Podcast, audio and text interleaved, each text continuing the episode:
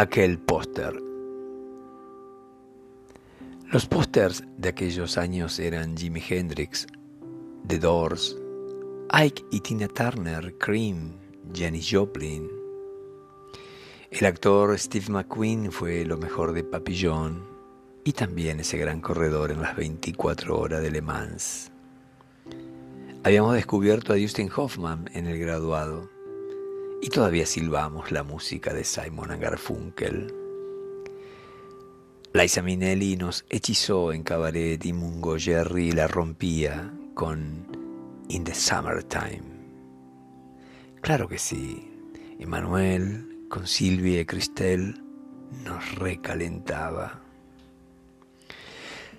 Pero sobre la cabecera de su cama no había minas, fútbol ni rock. Había otro póster diferente, lejos de nuestros gustos, bien enmarcado en blanco y negro. Eran dos bailarines. Se llamaba Rudolf Nureyev, que con rodilla izquierda en el suelo extendía sus brazos y sostenía sobre, sobre el muslo de la otra pierna una Margot Fontaine, que apoyaba completa su elasticidad, belleza y confianza estética exquisita, simétrica y profunda, que provocaba chistes y cargadas de la barra cada domingo cuando lo pasábamos a buscar para ir a la cancha. Solo lo perdonábamos porque era el primero en subirse a los paravalancha de la bombonera, esa hermosa cancha de boca.